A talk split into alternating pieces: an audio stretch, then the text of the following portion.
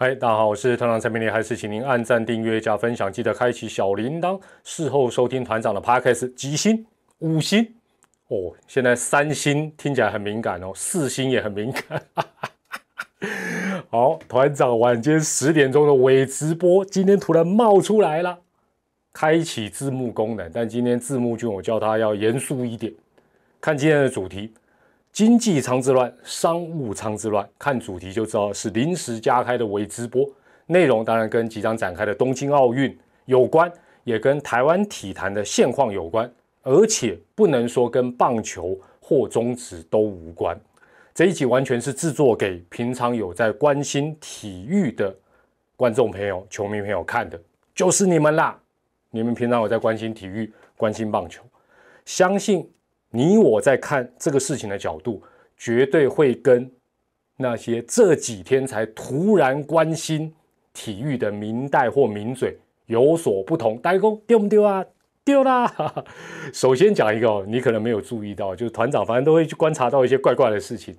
今天雅虎的热门搜寻关键字，哦，热搜关键字前五名里面，戴资颖就出现两个。或许你会觉得很正常啊，热门嘛。但是你仔细一看，你就会发觉奇妙的事情。热搜榜在前面的，我记得是排第二的，是戴之。我记，所以今天一定要字幕君要上字，我是戴之颖。排在后面的也叫做戴之颖，但中间那个“之”字是不同的。正面来看，很多国人关心戴之颖，关注这件事情的一个发展，替他们抱不平。但也有很多人。并不知道戴资颖的“资”是资料的“资”，而不是姿势的“姿”。戴资颖呢，世界南坡万球后，台湾之光，但是名字要怪什么？哦，不然我们就怪注音输入法啦，不然就怪谁？跟小戴合拍广告的陈汉典呢？今晚来点球后，正确的名字是资料的“资”，不是姿势的“姿”啊。说到这里哦，差不多也感觉把这个结论都剧透。台湾也好，中华民国也好，中华台北 Chinese 台北也一样，说穿了就是根本不重视体育。感谢您的收看，在后面我还没讲完，还没讲完，根本不重视体育，所以政府不重视，正不正常？正常。所谓的主管机关不重视，正不正常？正常。国手坐什么舱等，住什么等级的饭店，是不是一定要带泡面等家乡味？诸如此类的事情，对你我这些长期关注体育的人，讲个比较严重也是事实啦。我们听到这一类的新闻，弄调个卡吧，卡吧就这，你又无尴尬啊？没错吧？我告悲哀啦。你想想看，把年份、比赛名称、爆料或抱怨的选手、道歉或下台的官员，人换一换，是不是就是这一类新闻的最新的元素？周而复始，且生生不息。话说到这里啊，感觉都很暗黑，好像这一切好像都没有任何一点进步。这样讲不公道了，事实也非如此，只是改变或改革的速度。远远赶不及环境的变化跟外界的期待，也或者说，长官们的漂亮话都说得太满，说得太漂亮，只可惜都重听不重用。想想看，当公开的承诺都跳票的时候，而且就只是一个重大赛事，这是奥运包机的座位安排，这一点事情可能只比鼻屎大一点的都不能搞定。你其他宣誓或远景，你要讲给谁相信？这这是可怕的，是在这里呀。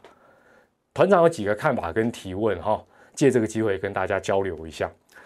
呃，先问问问题，让大家一边看一边可以稍微想一下。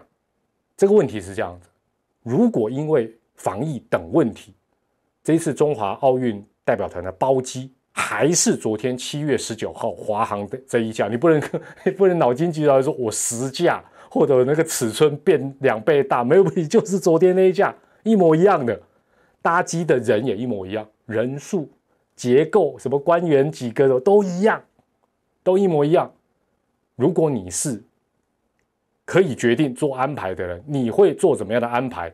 你觉得才是最好的？哦，就说你是负责安排座位的人，然后呢，你也是可以决定的人，你要怎么做才是最好的？大家一起动动脑。好，在团长把团长这个做法，团长做法也没什么特别，你一定该想到的也跟我差不多了。那团长分享之前呢，先讲一讲哦，先讲另外一个团长对体育圈的一个呃现象的观察。大家都知道，台湾的体坛长久以来走什么？走精英化的路线。不管将来能不能够成为职业运动员，过程当中当国手可以说是一个必经的道路。你你没有出团，当然就是要当国手啊。然而当国手就必定会接受国家的各种资源，绝大部分最大的金主、最大的奖励来源，甚至于包括之后的生涯规划等等，都跟国家资源息息相关。哎团长讲这个东西，你们听起来觉得嗯简单易懂，对平常不关心的人啊啊听阿雷你你在讲啥？所以我说我这一集是讲给你们听的。好，尤其是这个运动项目，如果它没有职业化的发展，那它当然就更依赖所谓的国家资源。于是，嚯，最重要的十个字来了：不要忘记，不要忘记是国家栽培你。我再讲一次，不要忘记是国家栽培你，这十个字就可以成为长久以来谈各种差事怪事的尚方宝剑。你你这样想，大概就通了啦。大家回想一下，比较这几年呢，近几年才才会出来爆料或争取权益哦的，或者是会发牢骚的运动员，大概分成两类。第一种就叫做台湾之光型。他们人数非常的少，站在世界的顶端，台湾夺牌的希望的所在，所以他们才敢直接或者是像小戴这样婉转的说出心里的话。另外一种，第二种是什么？是高度职业化的运动员，职棒就是最好的例子。他们靠的是球团给的待遇，甚至于是国外球团给的非常高的待遇，又有广大的粉丝声援，自然。不敢轻忽他们，他们的待遇改善的也特别的快，特别有效率。其他人就像这一次的奥运代表团戴资颖以外的绝大多数的国手，他们重点来喽，他们跟他们的相关者哦，这个相关者，我这样讲你们绝对懂，不关心体育的就搞不太清楚，没关系，就讲到点到这样就 OK 的啦。他们跟他们的相关者都还是在。刚才讲到的十字真言，不要忘记是国家栽培你的传统架构下，所以这几天他们只能在心里给小戴拍拍手，或者告诉自己不要太不满。所以团长只能说，这一时半刻是无解的，有在进步，但是进步的速度、改变的速度真的不够。好，那我们来讨论一下。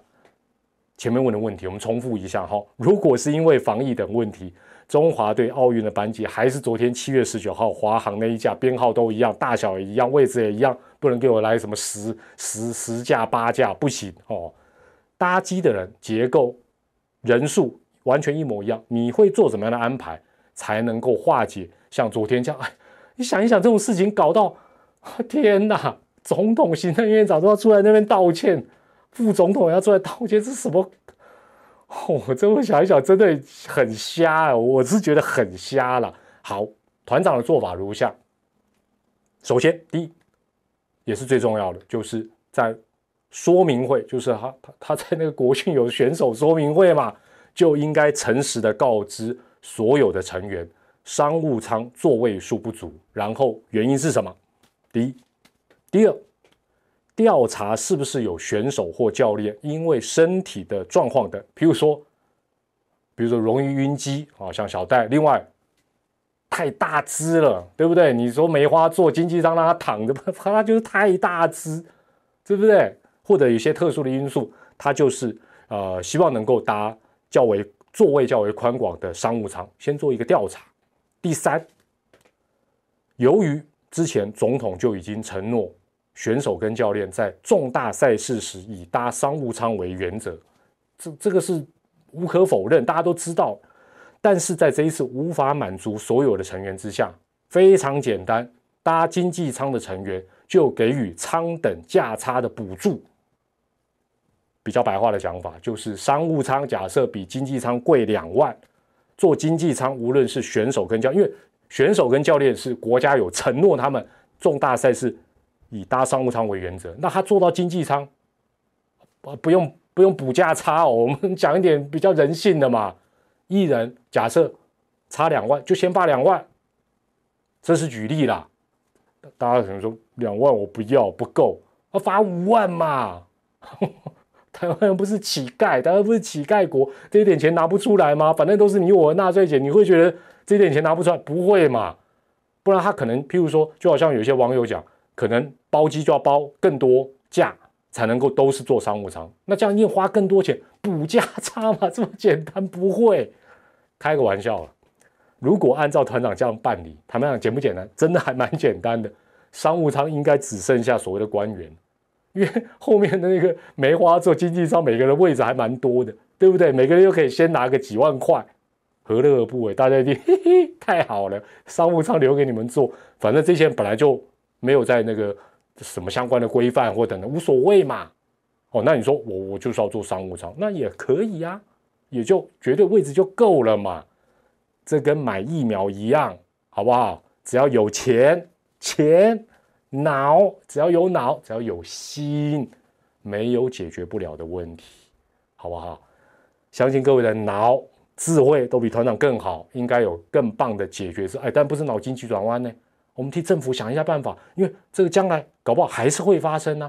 怎么样有一个让大家都满意，或尽量让大多数人满意的一个方法，我们也提供给我们的相关单位做一个参考啊。总不能真的 为了每个人都坐商务舱，一次发五包班机吧？这也怪怪的吧？请用留言跟团长跟其他人做一个分享，不是脑筋急转弯，不能出怪招哦，好不好？我们选几个，到时候我觉得你不错的。的留言我帮你置顶，让大家品乓着。当然了，也希望这些小插曲哈，不要影响国手们的心情。但是哦，放心，应该不会了，因为这些国手也不是第一天代表 Chinese 台北了，什么事情他们没碰过，是不是？我是团长蔡美丽，感谢您的收看，也让我们一起为台湾好手在奥运的表现，一起为他们加油啦！